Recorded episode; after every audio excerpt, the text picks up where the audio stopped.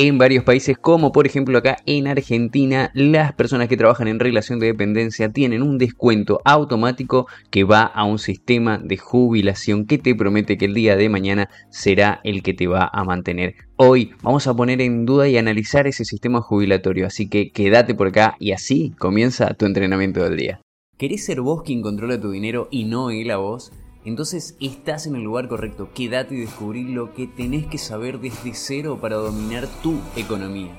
Encontrate con tips, entrevistas, noticias, guías y mucho más que te acompañarán en donde sea que estés. Soy Alejandro Ortiz, te doy una cordial bienvenida, esto es Tu Coach Financiero.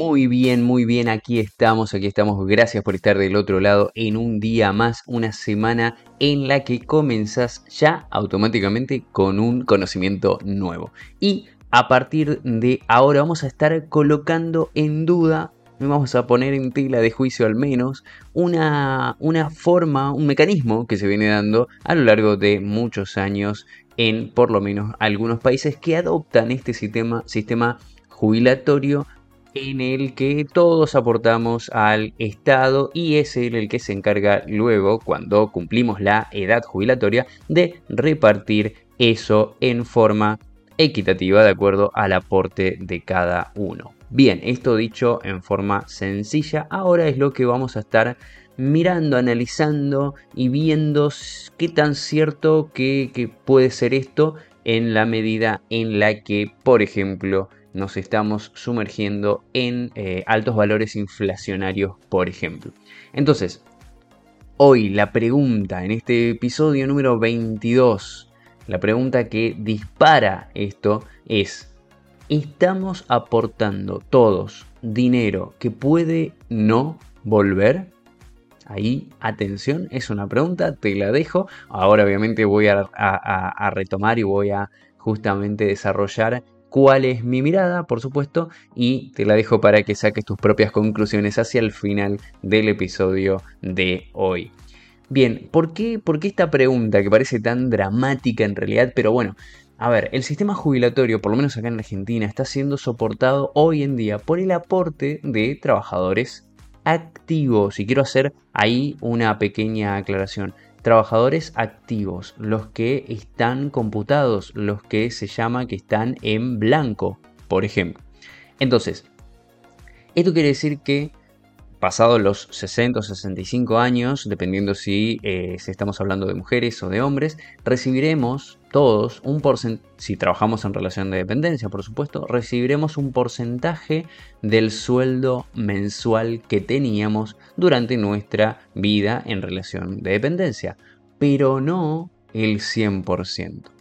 Es decir, si cumplimos ciertas condiciones, como por ejemplo si estuvimos aportando al sistema durante una X cantidad de años. Por ejemplo, acá en Argentina al día de hoy es de 30 años. Es decir, uno de los requisitos es tener 30 años de aporte como empleado en relación de dependencia para acceder al beneficio de tener una jubilación.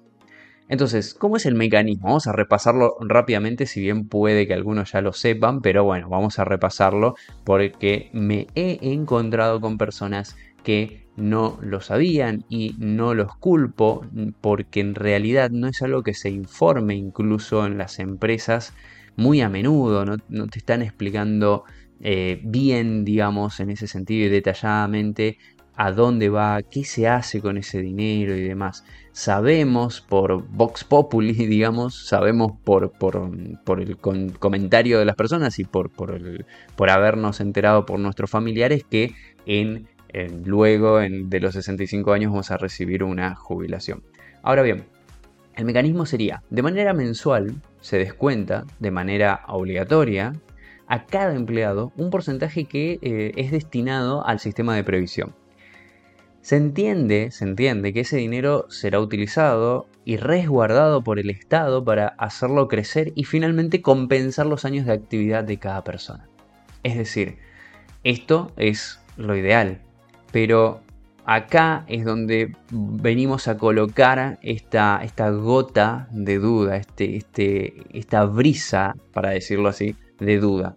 ¿Qué sucedería si cada vez hay mayor cantidad de personas adultas que se encuentran jubiladas, pero al mismo tiempo existe menor tasa de natalidad y la etapa de envejecimiento promedio se expande.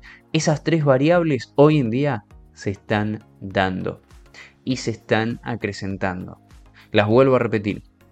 Hay mayor cantidad de personas adultas que ya se encuentran jubiladas, existe menor tasa de natalidad, es decir, la reproducción de la especie humana, y la etapa de envejecimiento se expande cada vez más, es decir, vivimos cada vez más tiempo. Esto, por supuesto, en, un contexto a nivel evolución humana es fenomenal, está genial. Ahora, a nivel sustentabilidad de los estados que prometen este tipo de mecanismo de previsión social para el futuro, es algo a tener en cuenta. Por ejemplo, la pregunta que nace de esto es, ¿tendría el Estado suficiente dinero de dónde extraer para financiar a un sector que está creciendo en la sociedad, es decir, las, personas mayores, con un dinero, o sea, con el dinero que proviene de un sector decreciente? Entonces, esa pregunta es muy interesante, porque tendría el Estado que estar pagándole a cada vez mayor cantidad de personas que están sujetas por cada vez menor cantidad de personas en un sistema de economía que no se está haciendo bien las cosas, por ejemplo. Según un informe del Banco Mundial, esto es interesantísimo, el envejecimiento o sea, que cada vez eh, las personas eh, estén con mayor cantidad de años, fue producto principalmente del descenso significativo de la fecundidad y en menor medida el de la mortalidad. Es decir, hay cada vez más personas que deciden, si es que lo deciden así, no tener hijos o bien por otras cuestiones no se está teniendo una fecundidad como se venía anteriormente teniendo. Y acá quiero colocar un, ejemplo en, algunos numeritos como para que vayamos teniendo una, idea. Eh, en una proyección realizada en el año 2014 por el Banco Mundial justamente, la población dependiente, y a qué le llama el Banco Mundial la, la población dependiente, ¿no? Son aquellas personas que eh, son las que tienen hasta 15 años, o sea, de 0 a 15 años son dependientes, y posterior a 65. ¿Por qué las personas posteriores a 65 son dependientes bajo este sistema jubilatorio? Y porque justamente se entiende que dejan de trabajar, después vamos a ver más adelante que no es así, no es que dejan de trabajar, porque claramente el sistema jubilatorio no está alcanzando para sostener el nivel de vida que venían teniendo, entonces siguen trabajando, pero se sigue teniendo para las estadísticas que estas personas son dependientes. Bueno, en una proyección que hizo el año el, Banco Mundial, se, estima que para el año 2100, sí, dirás, ok, falta un montón para el 2100, yo no voy a estar, yo tampoco. Pero para el año 2100, el 72% de las personas serán dependientes. Si esto sigue así, si hay poca, poco nivel de fecundidad y alta tasa de envejecimiento, es decir que por cada 100 habitantes, por ejemplo acá en Argentina, habrán 72 personas que podrían no estar aportando activamente al sistema previsional, haciendo que solamente el, el resto, o sea el 28% de la población lo esté haciendo. ¿Te imaginas eso? Es decir, un, al menos en los números, un 72, 72 personas viviendo con lo que aportan 28 personas, de cada 100 personas. Entonces, esto me parece que es interesante ir viéndolo para que lo podamos tener en cuenta y ya previendo desde ahora qué es lo que podemos hacer, qué acciones podemos ir tomando, qué acciones puedes ir tomando vos antes de llegar a los 65 años. Bien, a ver. Una opción es esperar a que en el futuro, para cuando tengamos 65 años, todo cambie. drásticamente. Y tengamos una ley previsional que sea superadora y nuestros años de adultez, fuera del ámbito de la relación de dependencia, sean felices. Claramente, por si no se notó el, tono de ironía, esto es sentarnos a esperar que verdaderamente las cosas cambien, que en algún momento alguien con alguna varita mágica cambie el curso de un mecanismo que viene hace cientos de años y cuando tengamos 65 todo sea mejor. Digamos, esa es una opción, es una opción viable, perfecto. Y acá quiero hacer una quiero hacer una declaración porque a mí cuando estuve investigando la palabra jubilación, por lo menos acá en Argentina se usa la palabra jubilación para indicar ese periodo que es después del trabajo, del trabajo activo de toda una vida. La palabra jubilación proviene del latín jubilare, que significa gritar de alegría.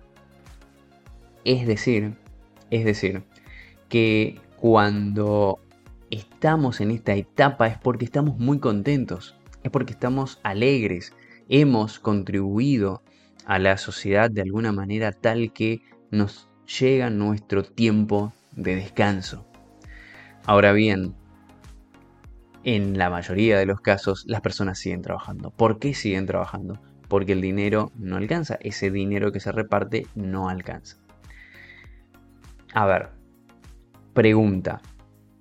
¿Te imaginas tener un sueldo, por ejemplo, ¿no? hasta los 65 años y al mes siguiente, porque ahí llega la jubilación, si decidís jubilarte, por supuesto, te podrías estar encontrando con una disminución de hasta un 50% de tu sueldo. Es decir, a ver, toda tu vida viniste con algún tipo de sueldo por pongámosle el número que querramos, pongámosle que eh, somos, llegamos a una carrera a una carrera corporativa o no, o fuimos el dueño de una empresa o no, o tuvimos la suficiente antigüedad como para mantener un, un nivel de vida en el que estamos cómodos, estamos cómodas. Ahora de repente tenemos 60, 65 años, nos toca la jubilación y el sueldo automáticamente baja. Y acá me preguntarás, bueno, pero ¿y por qué baja? Y baja porque realmente el Estado no tiene para darte el 100% de ese sueldo que estabas cobrando. Te va a dar un porcentaje menor, es decir, tu calidad de vida sí o sí va a verse disminuida. Y para agregarle más intensidad a todo esto, hay topes, es decir, hay mínimos que se pagan, es decir, que si tenemos un muy buen sueldo, un muy buen sueldo, podría llegar a disminuir hasta la mitad como lo acabamos de decir. Y en una nota que hice en LinkedIn, que la pueden ir a ver, la voy a dejar acá, que hablaba puntualmente de esto, dejo marcado con ejemplos esto que te estoy diciendo. En un ejemplo de un sueldo de acá, de Argentina, de alrededor de 500 mil pesos mensuales que se ve reducido en hasta un 50%, así que la voy a dejar a la nota acá en la descripción de este episodio para que lo vayas a ver. Para tener en cuenta otra cosa interesantísima a tener en cuenta para cuando tengamos 60, 65 o más y mucho más, es decir, si estamos hablando de que de que cada vez vivimos más entre los 65 y los 80, 90 años, tenemos tranquilamente 20, 25 años más. Es decir, tenemos toda una vida interesante luego de los 65 años. ¿Qué sucede naturalmente, claramente, luego de los 65 años? Puede, ser antes, de acuerdo a la calidad de vida que cada uno tuvo, ¿no? Pero, ¿qué sucede? Los niveles de gastos que vamos a requerir serán inevitablemente mayores serán inevitablemente mayores. ¿Por qué? Porque claramente tenemos que mantener un sistema biológico que empieza una decadencia natural. Cuando digo decadencia es porque empezamos a tener, por más actividad física eh, espectacular que hayamos tenido durante toda nuestra vida, eh, podemos estar influidos por algún tipo de enfermedad o incluso mantenernos en el mismo nivel es más caro porque requiere, de hecho, más vitaminas, más suplementos y demás. Entonces, por más que hoy en día seamos la persona más deportiva y sana, eh, la etapa, en esta etapa de la vida aumenta sí o sí la probabilidad de mayores cuidados de nuestro cuerpo, por razones que son evidentes y biológicas como dijimos recién.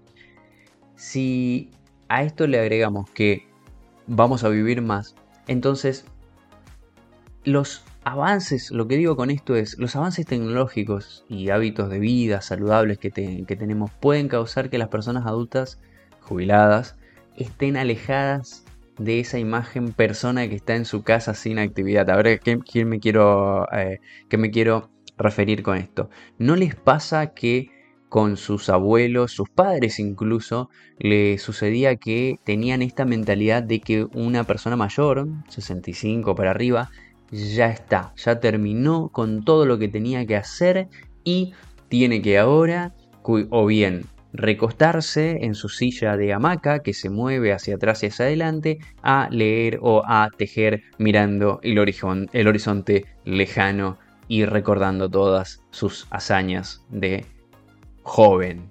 Es decir, ya no va más ese mismo paradigma, ha cambiado justamente porque las personas de 65 hoy, me yo soy maratonista, me las encuentro corriendo conmigo en una maratón, las, y de 65 y más todavía, claramente, me las encuentro en excursiones, me las encuentro haciendo buceo, es decir, Hoy en día las personas están mucho más activas que antes, no están sentadas ahí. Ese costo de vida, ese nivel de vida, justamente tiene un valor, tiene un costo.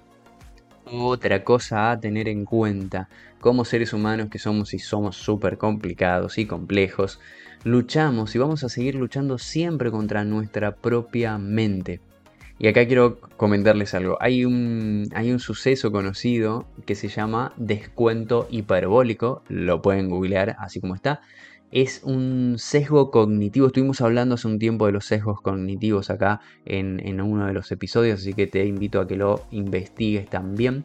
Y mm, es un sesgo cognitivo que nos hace preferir el placer o la recompensa inmediata por sobre las de largo plazo. Es el clásico solo se vive una vez, yo lo voy a hacer ahora porque ya después cuando, si no, etc.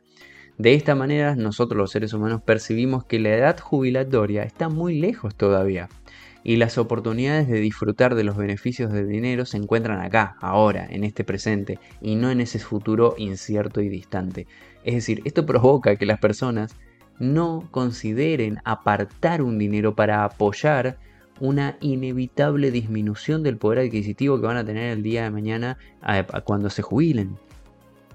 Entonces, estos sistemas jubilatorios, esos sistemas previsionales en varios países, como acá en Argentina, de continuar de la misma manera, como mínimo se complejizará aún más. Es decir, como el sistema previsional se basa en trabajadores activos, es decir, aquellos que están trabajando en relación de dependencia y a los que se les descuenta automáticamente un importe, se basa en ellos este sistema pero cada vez más por condiciones de mala gestión económica y demás, el trabajo informal está creciendo, entonces no hay a quien descontarle. Cada vez más son menos los trabajadores activos y aunque exista trabajo en, una sociedad, puede ser que sea trabajo de lo que se llama en negro, fuera de nómina, fuera del sistema en donde se hacen estos descuentos. Entonces, si esto continúa de la misma manera, cada vez se estará frente a lo que se llama un cuello de botella, es decir, se congestiona cada vez más el sistema. Si esto no cambia de forma estructural, podría verse complicado. Obviamente acá la idea no era asustarte, simplemente darte una mirada acerca de qué es lo que está sucediendo cuando estamos trabajando en relación de dependencia a dónde va el dinero, qué, es lo que están haciendo. Estos son datos, son datos que los podés ir a, mirar en más en profundidad directamente en, la descripción que te dejo. Los podés dejar para después, tranquilamente, como un dato anecdótico que, lo escuchaste en algún momento de, algún, de alguna persona loca que hablaba por, eh, por Spotify. Ahora bien, si queremos tomar las riendas de nuestras vidas, de nuestro futuro, ¿qué nos está haciendo falta hoy para hacernos cargo e ir hacia ese futuro? hay una inevitable realidad y es el paso del tiempo. Es decir, el tiempo va a pasar igual, va a pasar de todas. Pero nos toca a nosotros, nos toca iniciar un camino con acciones que nos puedan dejar en el futuro que nosotros al menos estamos queriendo. Por ejemplo, colocarnos objetivos, ordenar nuestras finanzas, estudiar, capacitarnos, solicitar asistencia si no sabemos cómo hacer las cosas, investigar inversiones, contratar seguros, evaluar planes de ahorro, retiro, entre muchísimas otras alternativas. Y te recomiendo que comiences ahora mismo.